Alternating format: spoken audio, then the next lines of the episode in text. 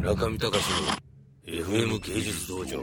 村上隆の FM 芸術道場ポッドキャスティングバージョン。今日は本の紹介といいますか展覧会にくっついてるカタログなんですが青山二郎の世界という展覧会が今京都の見本ミュージアムで行われていますがここで売っていたカタログ2冊組の豪華贈呈本それについてというか青山二郎さんについてお話したいと思います。青山二郎さんといえば白洲雅子。白洲雅子といえば小林秀夫そして小林秀夫といえば青山二郎というですね骨董通りトライアングルというのは多分1970年代の文化界では多分定番だった顔ぶれだったと思います。僕がその青山二郎さんの名前を知ったのは、えー白洲雅子さんがお亡くなりになった、えー1年白洲雅子出版ブームに乗っかっていろいろ買った本の中に青山さんの名前が出ていたからです。とともに今年春に行った小東美術館で行われてた骨董誕生という展覧会を見てきてそこであの青山二郎さんのかつてコレクションしていた壺とかそういう骨董のものがもう図抜けてすごかったのでそこから青山二郎さんについて非常に興味を持つようになりました。そして日本ミュージアムに、えー行ってその展覧会を見ましたが青山二郎さんというのはもともと本の想定家でもありそういう目利きでもあってまああの青山二郎のヒストリーを読み解くと何の職業も最終的には持たなかった人と言われています。しかし彼の芸術を見る目っていうのは18歳の頃からなんかある骨董屋に入って絶対信じられないような高額の、えーお皿を買ってったっていう逸話にあるように図抜けて、まあ、天才的だったと言われていますがそういうなんて言うんだろうある種まあ基本的には骨董の世界っていうのはお茶の世界からはみ出した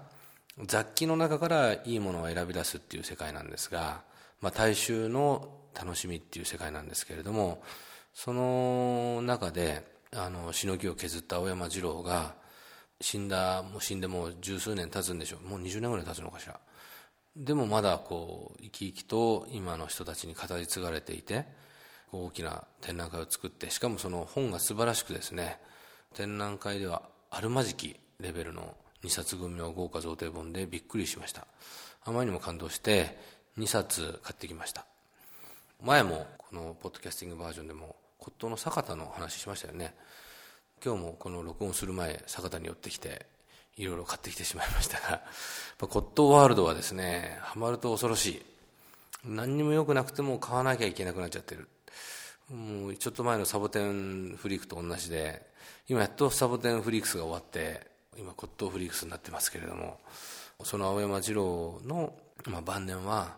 そのいい骨董がなくなっちゃってそのどんどんどんどんその日本の奥地に入っていってあるそのスキー場の土地に入っていってそこの現地の骨董屋さんでいろんなものを買いあさって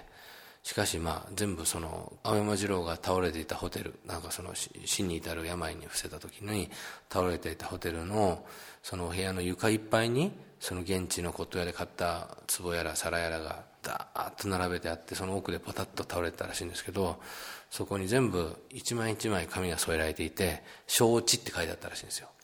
承知ってどういう意味かというとこれは抱きであると。要するに目利きの俺が選んだもんじゃなくてもないもんだと。いいもんじゃない。だけど骨董病は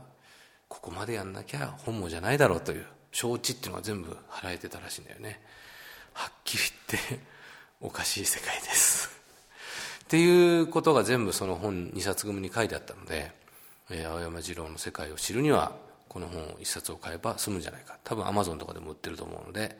日本ミュージアムでやった展覧会カタログ「青山二郎の世界」ぜひ手に取ってみてください。村上隆の FM 芸術道場。